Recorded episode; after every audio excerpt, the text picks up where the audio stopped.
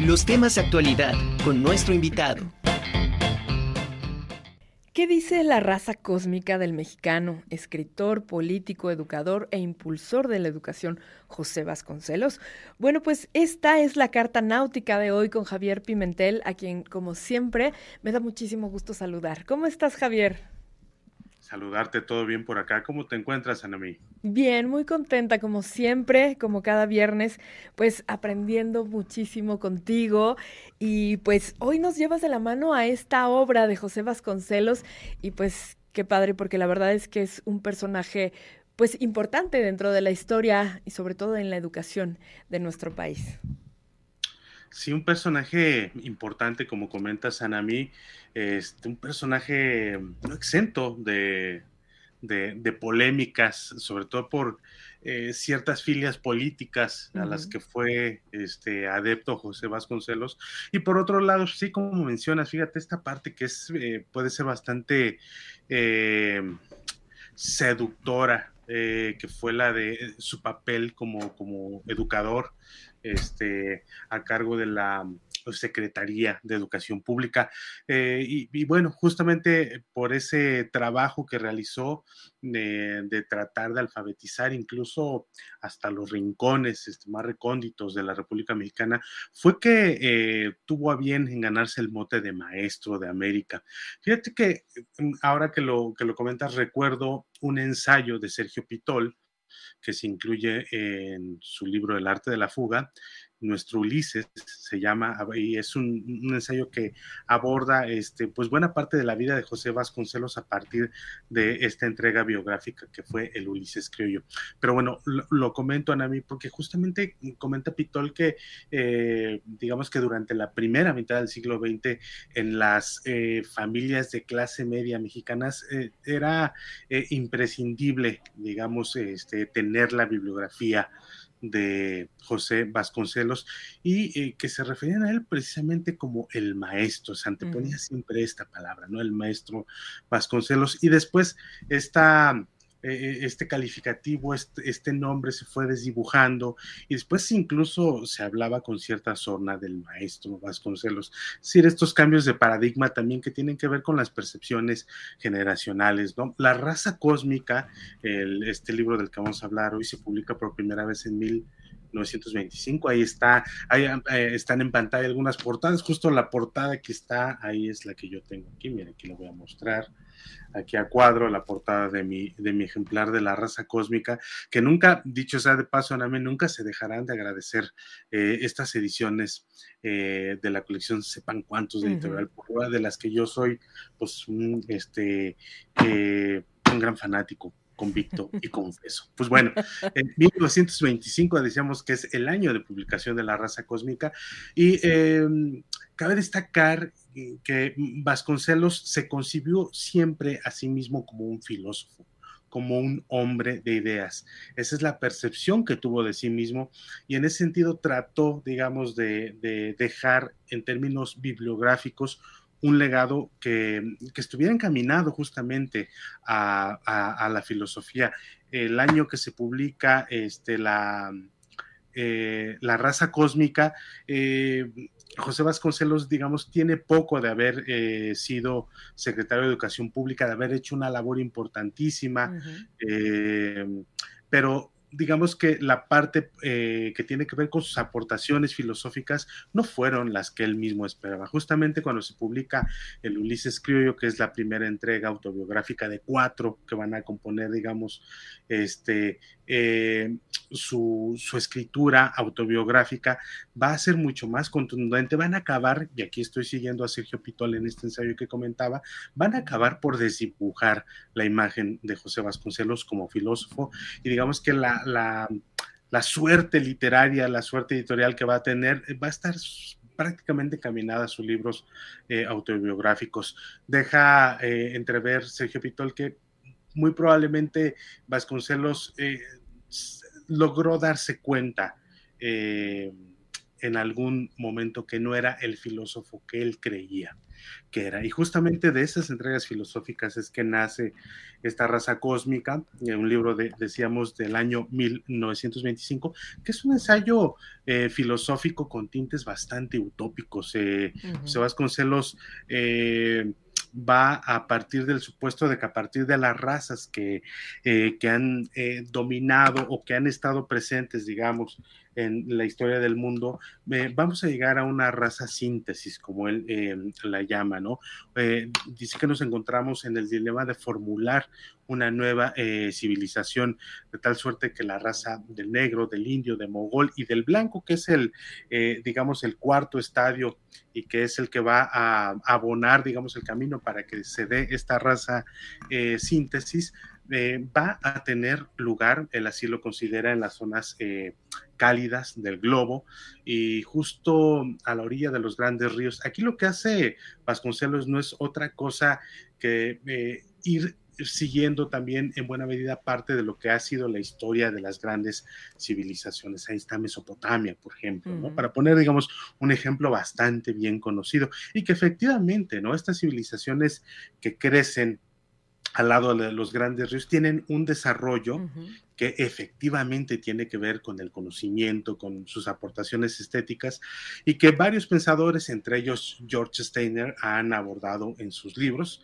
Este no es el tema de esta carta náutica, pero sí que digamos que ahí Vasconcelos retoma, digamos, esta, esta idea y va a suponer que justamente es en el Amazonas donde eh, se va a encontrar Universópolis, que va a ser, digamos, este centro, ¿no? Este, por excelencia de lo que para él va a ser la raza síntesis la raza cósmica, que será la quinta raza y que digamos que en términos de, eh, de contrato social va a estar completamente eh, enfocada o va a estar completamente dominada por el sentido estético de la vida.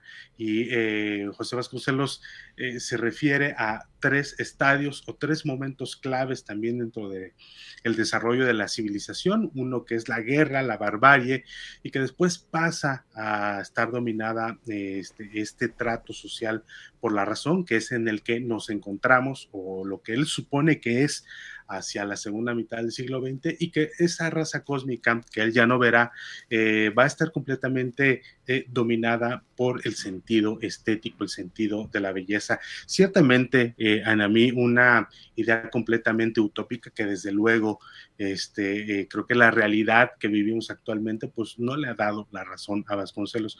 Pero por otro lado, a mí es interesante saber que la raza cósmica puede leerse así, en esa clave, como un ensayo utópico, que si se, fue, si se publicara, digamos, en este 2023, sería un libro completamente, digamos, eh, desde el punto de vista político, totalmente incorrecto, ¿no? Eh, pero por otro lado, se puede leer también porque lo es, un libro de viajes, eh, una, digamos que la parte más voluminosa del libro, a mí me da la impresión de que Vasconcelos agota las ideas del ensayo de la raza cósmica digamos, apenas en una veintena o treintena de páginas, de acuerdo a la edición que tenga cada quien. Eh, y después lo que inserta allí, pues son sus impresiones de viaje, este, sobre todo incorporado al cuerpo diplomático eh, de México, primero a Brasil y luego Argentina, y esas impresiones que tiene de, enfrentarse, digamos, a, las, eh, a este ambiente cosmopolita de las grandes ciudades, que me parece que de alguna manera también son fuente de inspiración para estas ideas que permean todo lo que es la raza cósmica. A mí eh, la parte que, me parece más disfrutable será siempre eh, la de sus apuntes de viajes. Me parece que era un gran, un gran, gran, gran escritor. Eh, de literatura de viajes y creo que en buena medida esta raza cósmica en a mí es una muestra de ello. Como quiera que sea, pues su libro más conocido, decíamos no exento de polémica, porque bueno, él fue un hombre así, polémico en a mí. Así es. Y sabes qué, yo creo que pues sí, sin duda tenía una, una forma muy peculiar de, ver el mundo, un gran observador de estas, de, de las situaciones. quiero decir con esto, me refiero a, lo que mencionas, esto de los viajes. Eh, cómo él, desde su, desde su formación, desde su visión, eh, podía leer eh, estas acciones que, que, se manifestaban en, en, sus viajes. Entonces sí podría ser como una parte como pues sí, un poquito más fantasiosa de cómo veía estas mezclas en los diferentes países, en los diferentes lugares, y quizás pudo tener esta eh, idea mágica de, querer... Eh, pretender que esta raza cósmica llegara a lograrse en algún momento, ¿no? Y, bueno, pues obviamente para los, pensadores más eh, conservadores o, otro tipo de pensadores distintos a él, obviamente pues iban a brincar, ¿no? Porque pues sí, era, era un personaje pues importante, era un personaje que con una visión totalmente distinta, pero sí, a mí el título literal de la raza cósmica me parece, me encanta, me encanta, pero pues sí, analizar la obra de José Vasconcelos es como ir un poquito más allá, ¿no? Es ver, tratar de entender lo que pasaba en esa cabeza. Completamente de acuerdo, Anami. Sí, eh, yo estoy muy de acuerdo contigo en esto del título. Yo creo que muchos nos acercamos a este volumen de Vasconcelos, digamos, seducidos en un primer momento por el título, la raza cósmica, pero eh, también eh, puede ser desde otro punto de vista y que también es válido, eh, muy decepcionante en términos de ver, digamos, contenidos en este pequeño opúsculo, algunos prejuicios raciales, ¿no? Esa me parece que puede ser una parte, digamos, un tanto turbia dentro del pensamiento de Vasconcelos.